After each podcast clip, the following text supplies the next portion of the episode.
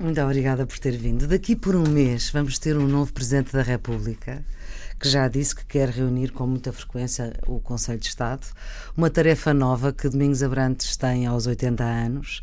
Já preparou a sua intervenção no primeiro Conselho de Estado? Já sabe o que é que vai dizer? Não, primeiro o, o, o novo Presidente. O, o que disse eh, é que, em princípio, convocaria o Conselho no mínimo quatro vezes por ano, que é uma coisa bastante dilatada. Bem, não posso ter preparado nada porque eh, nem sei sequer qual vai ser a ordem de trabalho. Portanto, Sim. o que for lá dizer será em função eh, daquilo que for uh, necessário. Era uma, creio que era uma coisa um pouco despropositada uh, estar a fazer uma intervenção sobre uma matéria que não sei hum. em torno da qual se vai discutir. Uma coisa que lhe posso dizer, pela minha vida, pelas minhas posições, né, para aquilo que sempre fiz na vida e aquilo que sou, eh, é que as minhas posições no Conselho de Estado serão norteadas por, naturalmente, os ideais que defendo, como vejo os interesses da democracia portuguesa e os interesses de Portugal, e essas serão as razões básicas em relação às quais sempre intervirei. Uhum. Bom, eu nunca estive nessas reuniões, aliás, essas reuniões têm até um caráter. Não. Pois não, pois não, nunca esteve. Ficou muito surpreendido por uh, o seu partido lhe ter pedido esta tarefa nesta altura? Bastante, bastante. Não é? Era coisa que era difícil de imaginar, né? Portanto, para mim. Geralmente seria sempre o secretário-geral, não é? Sim, Aliás, sim. da última vez que o PCP lá esteve foi, foi através do secretário-geral Carlos Carvalho. Para mim era uma coisa que impensável, tanto na idade que estou, que tenho, tanto nas responsabilidades que deixei de ter. Uh, sinceramente, era uma coisa que não passava. Era inimaginável pensar que isto hum. vinha a acontecer, naturalmente, que a direção do partido.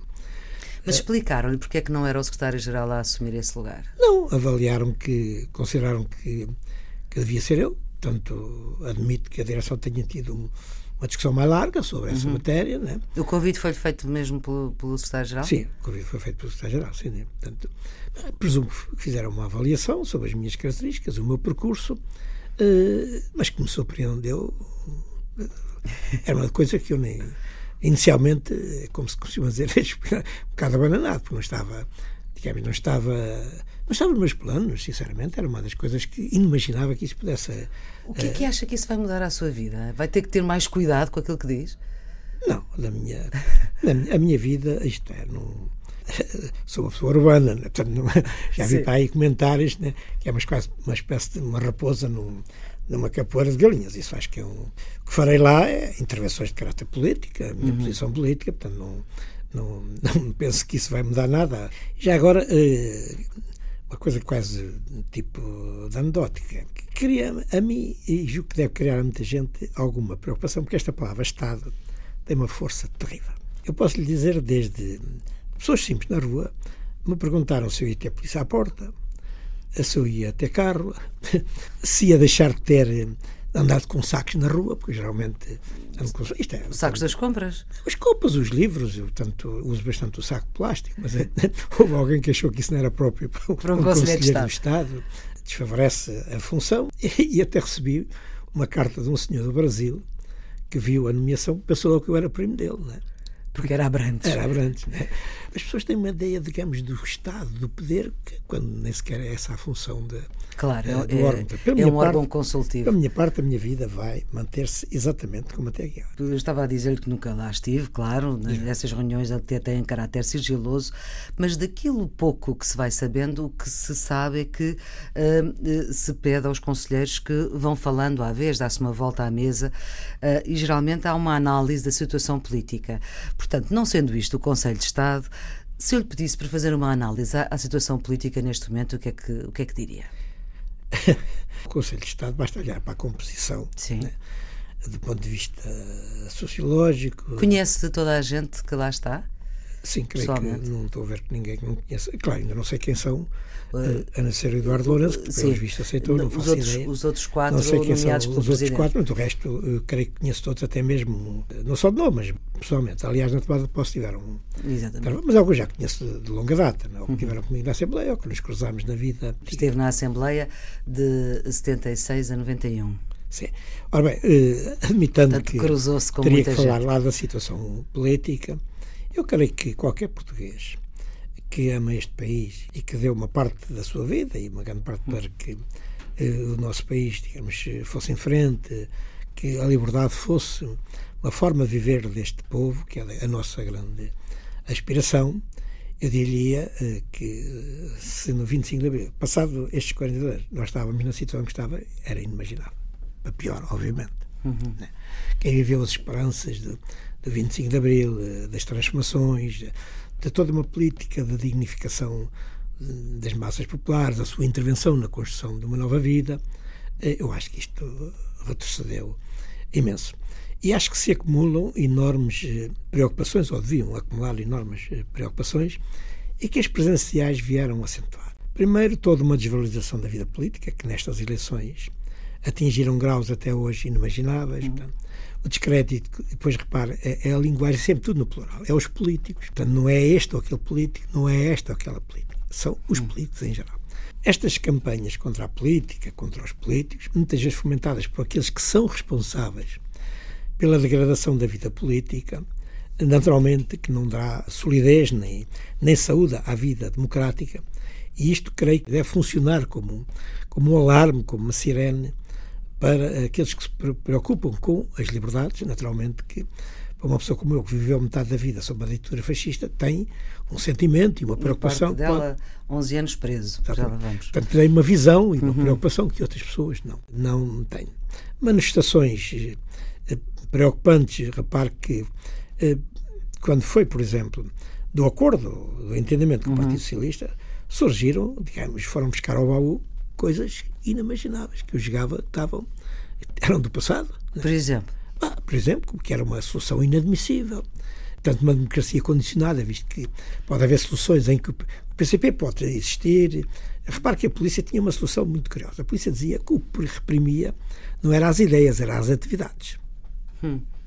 A polícia né, tinha a teoria. Portanto, o PCP pode existir, não pode atuar. Pois, não pode atuar. Portanto, isto, claro, isto é, chama-se isto a democracia condicionada. Né? E houve mesmo um senhor, que eu não vou citar o nome popedor, né, que chegou a dizer que era lamentável que eh, os que fizeram a revisão da Constituição não tenham previsto que isto podia acontecer. Assim, nem mais nem menos. Portanto, há aqui sintomas, há aqui manifestações, digamos, de anticomunismo primário, alguns, e como sabe, o anticomunismo foi sempre a arma eh, do fascismo, das forças reacionárias, para isolar os democratas. E acha que esse perigo hoje é real? Acho que é, é real. É, eh, eu costumo dizer que no nosso país houve, não houve só o milagre de Fátima, houve um outro milagre enorme, que foi que com o 25 de Abril desapareceram os fascistas. Isto era um país que tinha milhares de fascistas na polícia, no Estado, na União Nacional. Repentinamente passámos só a ter democratas. Foi o maior milagre hum. da democracia portuguesa. Mas as ideias permanecem. Né? Um povo que teve centenas de anos de Inquisição, depois mais 48 anos de fascismo, há marcas que ficam. Há marcas que ficam. E essas marcas queria dar conta uh, no Conselho de Estado. Estamos com Domingos Abrantes, 80 anos feitos em janeiro, é operário, é membro do PCP desde 54, com atividade política antes disso, no Mudo Juvenil, na candidatura de Norton de Matos em 49, preso duas vezes, um total de 11 anos, já o disse. No próximo dia 4 de dezembro passam 54 anos da fuga de Caxias, uma fuga uh, espetacular no carro de Salazar, um carro blindado que tinha sido oferecido por Hitler. Uh, é um dia que uh, celebra, não celebra, nunca se esquece? Não, esquecer é difícil, Sim, mas claro. posso dizer que Passaram-se já muitas vezes essa data que nem. Sim, sim, já passaram 54 sim, anos. Portanto, passou, não é? Naturalmente que é uma data que fica na minha vida, nos outros camadas, porque é uma coisa, como disse, espetacular, né? com riscos enormes, como deve hum, claro. calcular, como já disse muitas vezes. É a única fuga que foi vista pelos carcereiros desde o primeiro segundo ao último segundo. Da fuga na sua execução prática, porque uhum. na sua preparação demorou mais de um ano. Né? Sim. Eh, mas a sua execução prática. E um camarada seu teve que passar para o lado de lá a fingir. Mas desde que é? entramos no carro, né, tanto tivemos que resolver muitos problemas eh, hum. complexos. Né? Não sabíamos que o carro era blindado, havia uma informação. Né? Presumíamos que Salazar não daria em carros que não fossem blindados, mas isso é das tais coisas que só se É preciso testar. Isto é, em teoria tudo é certo, depois na prática. Hum. Portanto, era uma fuga como ia ocorrer à luz do dia, os carcereiros iam assistir, como aliás assistiram, como disse, a fuga na sua execução prática demora 60 segundos exatos. Que demoraram. É uma eternidade. Para quem vai fugir, é uma eternidade. Diz que tudo isso se passa no interior da cadeia. Sim. Até chegar à rua, né? portanto, a polícia, a GNR, neste caso, com carabinas na mão, né? assistiram à nossa entrada no carro. Até lhe posso contar uma coisa quase anedótica. O espaço ficou entre o carro e o GNR, que estava a tomar conta de nós, era tão pouco que ele, ele próprio me empurrou para o carro. Né? Naturalmente que é um feito, não digo meu, porque não é, não é um ato individual, é um ato coletivo, que foi preciso ponderar, inclusive, a possibilidade de morrermos todos, porque isso era um problema. E quando já tínhamos tudo decidido, o dia, a hora, tudo, né? nessa noite ainda houve um camarada que estava tão convencido que íamos morrer todos, que lhe saiu, vamos todos ficar num paliteiro. Isto não é uma coisa que se possa ouvir né? e que não se tem, não toma a sério. Né? Hum. Até primeiro, nós não queríamos fugir para ser mortos. Era um claro. risco. Era um risco, mas é, não íamos fugir para isso. Íamos fugir para retomar a atividade. E havia ali um camarada, e ainda por cima uma pessoa responsável, muito sensato na, na ponderação das coisas, que estava convencido que íamos morrer todos. Portanto, mesmo já sobre a hora, ainda tivemos que fazer uma rivalização de tudo e decidiu-se coletivamente, inclusivamente ele que avançava. E que, pelo menos ali, ninguém morreu. Na segunda prisão, ah, foram oito anos seguidos, portanto, 65 a 73, a juntar aos três antes. Casa ah, na prisão em 69, na prisão de Peniche, Peniche, nessa altura, com Conceição Matos, a sua companheira de vida. Sai em 73. Uh, com o quinto ano dos liceus feito, uh, um craque em xadrez, uh, ganhou mesmo a um campeão húngaro numas férias. E, segundo sei, uh, uh, sai e o seu advogado foi Jorge Sampaio, e aí sai mesmo do país, quando sai dessa, da, dessa, dessa segunda prisão. Sim, o meu último advogado foi o, foi o Jorge Sampaio, que me foi ver algumas vezes a, a hum. Peniche. Eu saí em março de 1973, depois estive, digamos, na vida civil de março de 73 a fevereiro de 74, portanto fui para a clandestinidade hum. novamente no dia 6 de fevereiro de 1974. E partimos, eu e a minha mulher, obviamente, partimos, íamos fazer uma longa viagem. Sim. Uma longa viagem. E foi com esse espírito que. Partiram para Paris? Partimos para Paris. Foi aí que conheci o Álvaro Cunhal, só em 73? Foi aí que conheci o Álvaro Cunhal. Não, hum. conheci o Álvaro antes, antes hum. disso, porque tive um encontro com ele em Paris, é, hum. a meio disso. Né? Portanto, depois da minha saída da cadeia e a ida hum. para a clandestinidade, eu estive em Paris, hum. três ou quatro meses depois, em que tive um encontro com ele, né? Uhum. para conversarmos sobre as minhas disponibilidades, eh, e também para eu me conhecer. Né? Ele gostava de conhecer, gostava de conversar com os quadros e conhecê-los uhum. pessoalmente. E... Olha, não tem nada a ver, mas também li que tinha uma paixão por touros e que aprendeu para ser toureiro. Exatamente, eu sou vilafranquense, como Sim. sabe, sou ribatejano, né? e portanto isso estava-me no sangue, andei no, eh, numa escola eh, tauromaquia ali em Mas não... Não, não tinha, tinha uma grande paixão por touros. Mas não, não tinha o talento. Não, não tinha nenhum. Esteve 50 anos no Comitê Central do PCP, foi braço direito ou esquerdo de Álvaro Cunhal, funcionou como uma espécie de escudo como, contra aqueles que se chamavam renovadores. Julgo. Uh, gostava de saber como é que olha para esses tempos. Uh, foram tempos difíceis, sobretudo coincidem ainda antes da, da, queda do muro, finais dos anos 80, princípios dos anos 90. Como é que hoje olha, com a distância do tempo, para esses tempos. Bem, claro, eu não fui nem braço direito nem braço esquerdo, fui, fui camarada do cão. Sim, claro que sim. Cunhal, Mas estava na, no Comitê Central da Comissão Política, era um dos mais importantes claro, dirigentes comunistas à com época. Com quem trabalhei muito estreitamente e que, com que, que recordo com alguma saudade, visto que Cunhal não era só, não pensava só no partido, na atividade uhum. partidária, portanto, tinha uma ligação com as pessoas e com os camaradas. Claro. E, e eu já uma vez disse quem até gostava de ter conversas soltas sobre a vida, sobre os gostos. Um partido como o PCP, né, eh, que está quase a fazer 100 anos, convém, convém não esquecê-lo. Para aqueles que estão permanentemente a decretar a morte do PCP, deviam se interrogar. Nasceu porque, em 21. Pois, mas deviam se interrogar porque é que este partido tem 100 anos e os outros não, não têm. E, no entanto, a morte do PCP já foi decretada dezenas de vezes. Dezenas de vezes. Mas então é isso Mas, que acha que os renovadores decretavam, era a morte do PCP? Não, os renovadores, bem, eu acho que essa polémica sobre o papel dos renovadores está resolvida por, pelo Sim. próprio trajeto. Hum. Domingos Abrantes, deixe-me retomar uma entrevista de Edgar Correia. Sim. Ele uh, era, é pai do atual, enfim, já falecido, é pai do atual Presidente da Câmara, Fernando Medina, e que foi um dirigente importante comunista, que conheceu bem, e que ele defendia aqui na Antena 1, numa entrevista em setembro de 2001, que defendia que era, que era preciso um acordo PS-PCP, já com bloquistas incluídos, o, PC, o bloco nasce em, em 99, de forma a evitar o regresso da direita ao poder e descongelar a esquerda. Estou a citar diretamente Edgar Correia. Aquilo que há 15 anos era absolutamente impossível, tornou-se possível. Bem, mas ainda bem que me faz essa pergunta. Ainda bem que me faz essa pergunta, por, porque essa expressão. eu, sabe, sobre a história do PCP, há, eh, no nosso caso, não estou a referir-me a isso, um desconhecimento enorme. Hum. Por vezes as pessoas depois repetem-se uns aos outros.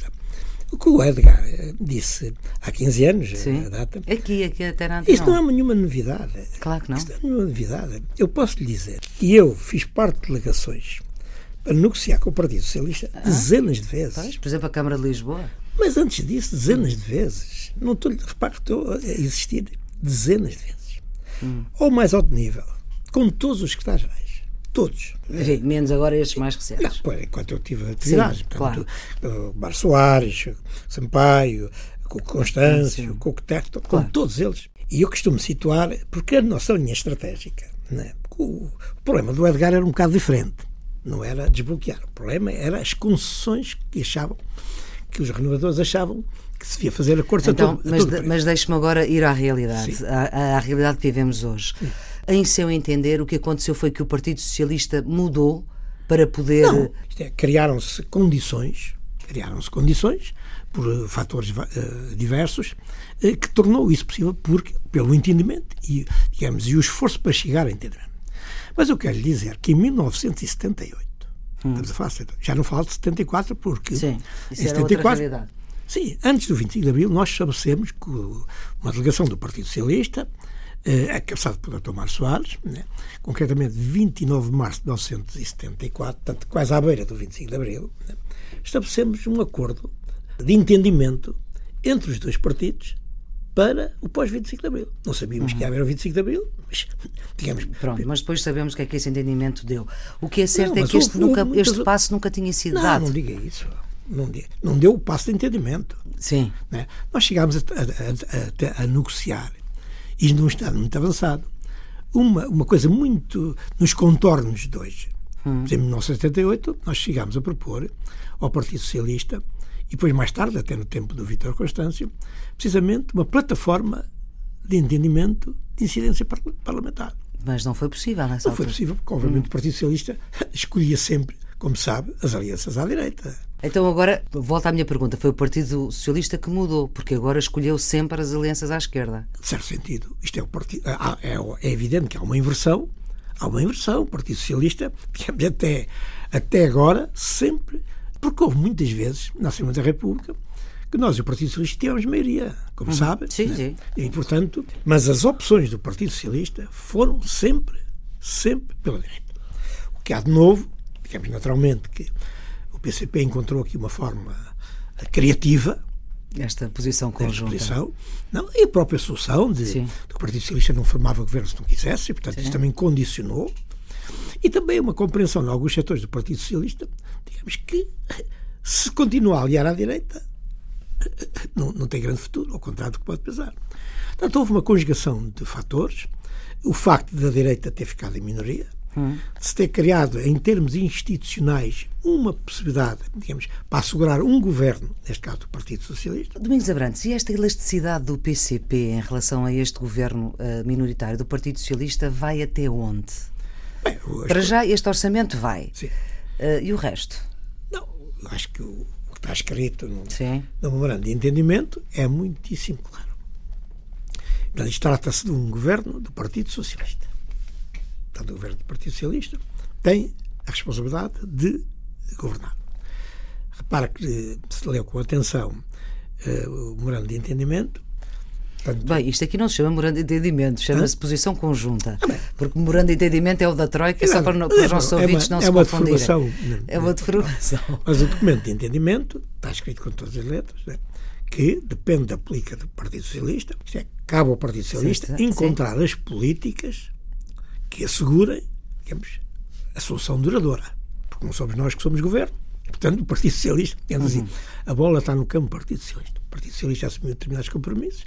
Portanto, e, portanto, depende da política que fizer, ser mais ou menos duradouro. Há coisas que estão tipificadas, uhum. mas tem ir, e algumas são de, de aplicação imediata, algumas já foram a, eh, a, aplicadas. Creio que este entendimento vale pelo facto de ter sustido um rumo, e não é pouco, pela primeira vez, digamos. É invertida a situação de cortes, cortes, cortes sempre nos mesmos. Portanto, é isso positivo, né? da restituição de direitos, de, de vencimentos, de, de, pensões, portanto, mas obviamente que o Partido Socialista tem, é que vai governar e tem que ter em conta esta uhum. realidade. Com as contradições, naturalmente. E acha que o Presidente Marcelo Rebelo de Sousa, que daqui a um mês, mais ou menos, eh, eh, será eh, Presidente da República, vai dificultar este caminho das esquerdas ou, ou vai facilitá-lo? Eu não sou crente, mas costuma-se dizer o futuro a Deus pertence. Neste caso, não faço ideia nenhuma. Não vejo.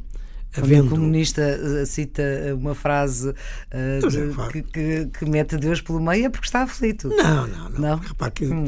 até curiosamente, Lenin, que era um ateu de quatro estados, Ah, isto é no sentido claro, figurado, no sentido obviamente, portanto, uma frase que costuma, tem nada a ver com aflições. Portanto, Mas eh, então, Marcelo Rebelo Sousa vai ajudar a este entendimento ou não? Ajudar, não sei se é o termo adequado. Então, qual é que é? Isto é, ele pode não ter. Não eh, colocar obstáculos. Pode não gostar obstáculos. É, depende, do, depende dos projetos que tem hum. eh, para o futuro. Né? Repare que o Marcelo tem, que pode ser uma vantagem para o Partido Socialista, que é o facto, digamos, não tem poucos anticorpos na, na, nos partidos da direita. Né? Portanto, não tem poucos? Bueno, quer, quer dizer que tem muitos? Sim, tem, não, sim, tem muitos. A palavra é tem muitos. Reparo, hum. ele Portas sabe o que se passou. Né? Hum, sei. O Passo Portanto, Marcelo tem mais anticorpos na direita do que na esquerda? É isso que me está não, a dizer? Não, não estou a dizer. Tem a dizer que se quiser cumprir os seus deveres, havendo uma, uma base, digamos, de suporte na Assembleia, ele dificilmente poderá julgo eu, não queremos tomar atitudes que dificultam. Esta ideia que o PS pode ser beneficiado e tal, isso, isso é, digamos, é tudo especulação. Esta ideia de Marcelo Rebelo de Sousa, o candidato da direita, serviu para a campanha eleitoral mais do que o pós-presidenciais? Não, não há nenhum. Marcelo, pelo seu percurso, né? Marcelo não é uma de esquerda, nem nunca foi, nem nunca se reivindicou, né? pode ter apagado algumas partes da sua biografia pouco pouco recomendáveis, né? Portanto, que Marcelo é um homem que vem, de onde vem, desde a família, uh, chamará isso de esquerda. Isso, este país houve muitas reciclagens que, mas não, não apagam, não uhum. apagam o passado. E o PCP já assimilou o seu resultado nas presidenciais? Ah, novamente. Naturalmente teremos de tirar conclusões. Já tiraram teremos, algumas. Teremos de tirar conclusões dos resultados, né? portanto, com tudo o que isso significa dos aspectos aleatórios que todas as eleições têm, eu acho que algumas são completamente uh, abusivas. Primeiro, não se podem comparar uh, eleições com outras eleições. Sim, não. presidenciais com legislativas. Com legislativas, Parlamento Europeu, autárquicas e tal. Primeira questão, uh, obviamente nós temos que interrogar né, uh, pelos resultados. Não? O candidato era um candidato que tinha um passado, uma história de vida, de, de empenhamento ímpar, tanto, hum. né, mas pelos vistos certos valores não não colheram um quadro muitíssimo, muitíssimo complexo, mas somos um partido que olha sempre para a frente. E aqueles que tiram ilações, de, tiram sempre ilações, né?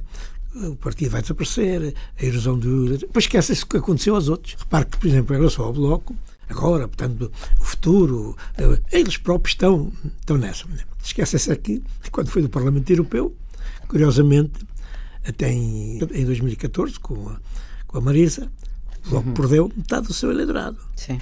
Então somente metade.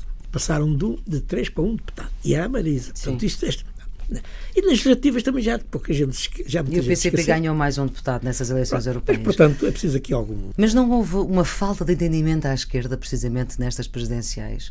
A esquerda que se entendeu para governar não se conseguiu entender, talvez numa batalha menos complicada? Sim, mas aí sabemos qual foi o quadro que se criou ao Partido Socialista, não tem candidato não querer apoiar, portanto, criou no interior do Partido Socialista. Não é? Portanto, a responsabilidade é do Partido Socialista. Não, digo responsabilidade, digamos, é um facto. Para, para as forças democráticas, é um facto.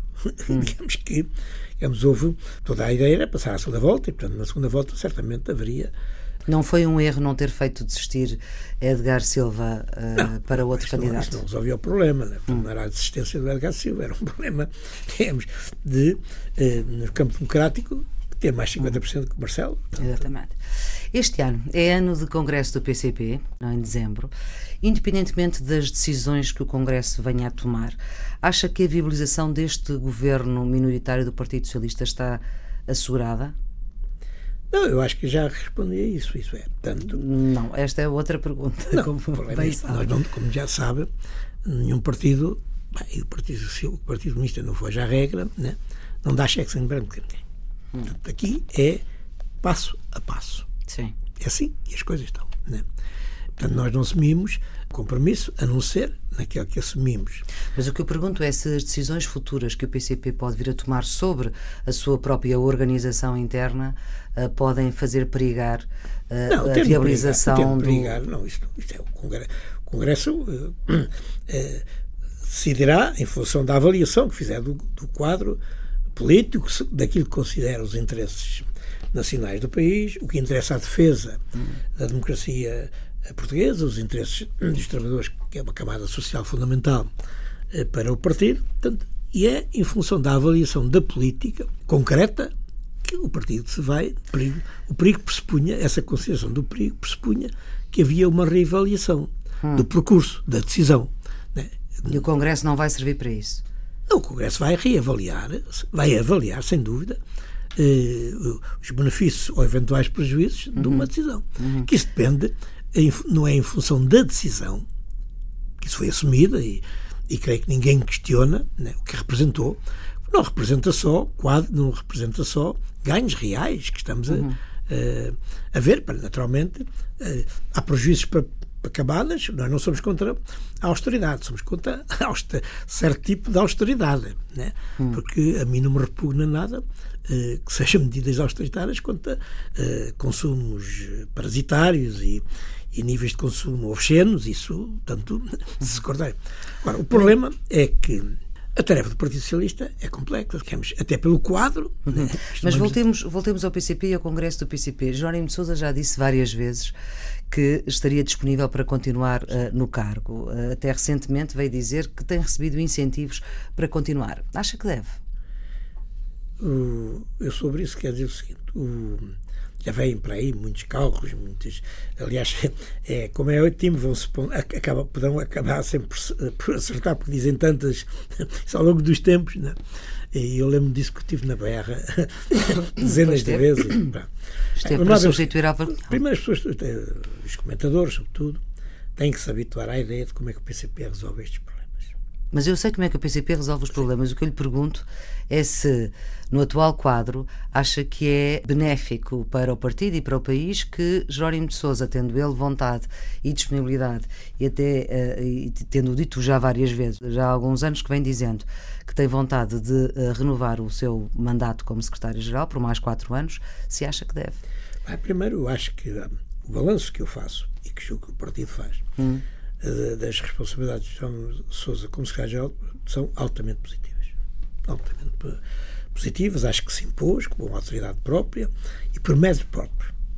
É um problema, creio que, uh, inequívoco com as suas características e, e, num coletivo como é o PCB.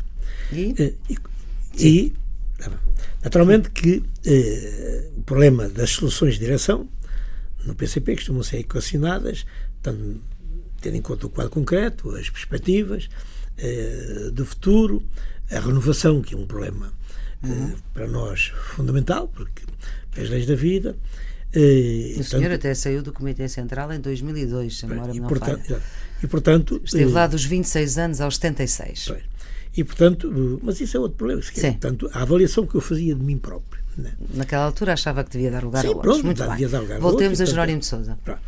Se o Jerónimo de Souza achar que tem condições uh, anímicas, digamos assim, para, para prosseguir, eu acho que devia prosseguir. Mas isso é uma avaliação. Uh, por, basta. Primeiro, há uma condição básica. Portanto, tem condições políticas. Sim, Se tiver condições é. anímicas, deve Sim, prosseguir. condições políticas, isso é uma evidência. E é? isso implica que não haja renovação no PCP, a continuidade não, de Jerónimo Sousa? A renovação não se faz só por secretário-geral. a renovação não se faz só no secretário-geral. É? Aliás, como vê, se há partidos que se renovam bastante, ao contrário do que se dizia, uhum. já lá vai o tempo em que dizia que é tudo uma cambada de velhos, né? Portanto, eh, eh, isso hoje está mais esbatido. Aliás, é o partido no Parlamento que tem a bancada mais jovem. E na direção. E na direção. Domingos Abrantes é também o responsável pelos arquivos do PCP. Os livros do, de Pacheco Pereira sobre Álvaro Cunhal estão lá nos arquivos do PCP? Então, posso lhe dizer que estão. Estão todos? Já no último? Estou a meio. Uh, está a ler a meio? Está a meio? a meio. E que tal? É claro, o que é que lhe posso dizer? duas coisas. Primeiro, o Pacheco Pereira é uma pessoa que trabalha, que tem. Eh, que fundamenta, isto é, o fundamento, isto é, tem, usa muita Sim. documentação, mas obviamente que tem uma visão do Partido Comunista que eu não tenho. Uhum. Isso é uma, uma, evidência. Mas há ali factos que não são uh, assim? Não, mas há, digamos, há factos porque uh, sabe que os papéis não dizem tudo. Os papéis não, não, dizem. Por isso é que é preciso ir às fontes. Por, não, mas nem as fontes também não, nem sempre dizem tudo. Ou não sabem tudo. Ou não sabem tudo, não, porque depois há a vida real das claro. pessoas. Há a vida real. Uh, eu posso lhe dizer que nas, 44, nas primeiras 40 páginas tenho três coisas sobre mim que nenhuma delas está certa. Ah, então tenho que lhe dizer. Mas vai-lhe dizer? Não sei se vale a pena, sinceramente. Não, não vou entrar. Isso é, portanto. Uh, acho que se distingue, apesar de tudo, alguns camaradas meus podem não gostar disto, mas eu acho que se distingue de outras pessoas porque trabalha depois as conclusões. Eu acho que ele tem muitas vezes uma, uma visão distorcida do PSP, até pela sua origem, seu percurso. Uhum. Tanto... Vem da extrema-esquerda, isso sim. Exatamente. Domingos Abrantes, acabamos sempre esta conversa com uma música. Esta música é muito especial, a que vamos ouvir. É uma escolha sua, de Zeca Afonso. É uma música que eh, pediu para fechar esta entrevista. Explique-me porque é que é tão especial para si. É, esta música é para mim especial por variedíssimo. Primeiro porque é uma música do Zeca Fundo dedicada à minha mulher. Conceição Matos. Depois porque só tomámos conhecimento dela há relativamente pouco. Nem, nem sequer sabíamos que, que a música tinha sido alguma vez, que o Zeca alguma vez tinha cantado ou gravado. Não é cantado, uhum. cantou certamente. Mas não, não conhecíamos nenhum caso da gravação da música. Portanto, a única coisa que conhecíamos era a letra, porque ela ofereceu o original da letra à, à minha mulher, e, portanto, que já foi publicada. Uhum uh, várias vezes, e até essa letra tem uma história curiosa, porque o Zeca, quando foi preso no aeroporto, foi encontrado com essa letra. E a polícia concluiu logo, do C24, que aquilo era sobre a polícia. Aliás, uhum. era preciso ser um grande polícia para perceber aquilo. A música chama-se António Maria Cardoso, que era o e, nome, portanto, tem é esse, o nome da rua. Tem uma afinidade, onde eu e a minha mulher passámos eh, momentos difíceis, como deve calcular. Né? E, portanto, acho que é gratificante ter eh, que o Zeca tivesse dedicado a uma mulher como a Conceição uma canção. Esta música começa com palavra e, portanto, por isso é que não a estamos ainda a ouvir em fundo. Domingos Abrantes, muito obrigada Obrigado. pela sua disponibilidade por vir à, à Rádio Pública. Esta entrevista está disponível nos sites habituais da rádio, está também em podcast. Tenham um bom dia. Na rua António Maria, da Primaz Instituição, viva a maior confraria desta válida nação. E muita matula brava ainda teimava que havia de vir um dia assim de repente, para toda a gente voltar a sorrir.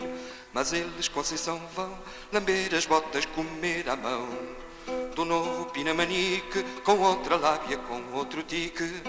Mas eles, Conceição, vão lamber as botas, comer a mão.